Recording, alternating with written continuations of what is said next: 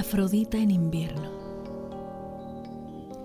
Danza sin música para un drama venidero.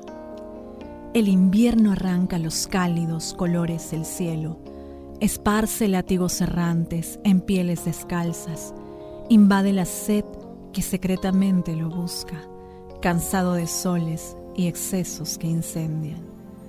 Puedo no amarte sin piel, ni la exigencia premeditada de algún compromiso.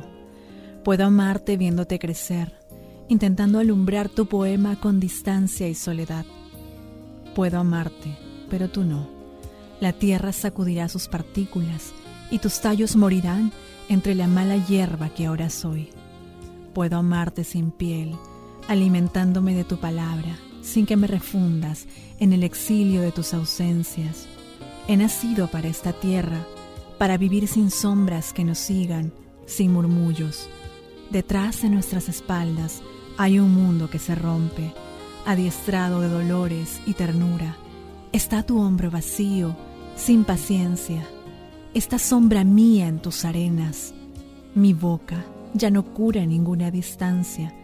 La soledad ha reinado en cada sueño y en cada extraño bocado que en esta hora muerta no nos sabe a nada. Busquemos un país donde no conozcan nuestros nombres, donde puedas crecer en mí, un país donde la lluvia no sea un castigo, donde pueda dejar el pan en la puerta, donde no haya ciudad, donde solo el paso de nuestros ojos, las melodías infinitas de soles mayores y cálidos atardeceres con mares indómitos que desafíen lo poco que hemos creado, no mueran. Un país donde valga la pena crear, donde podamos andar sobre la arena sin ser comidos por las aves que nunca pudieron alzar vuelo.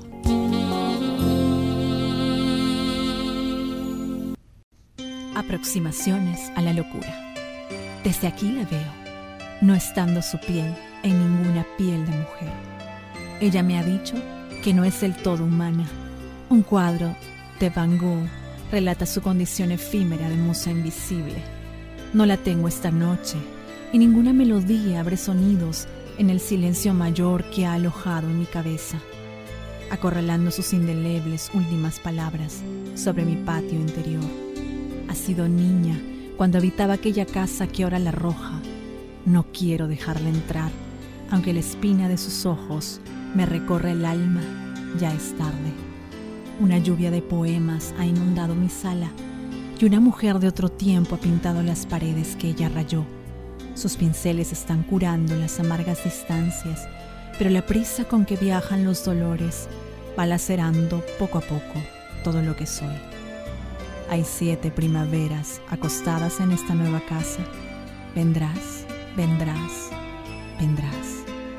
Hormigas peregrinas me advierten en presagio discreto que en aquella madrugada en que ella venga, ya no estaré yo.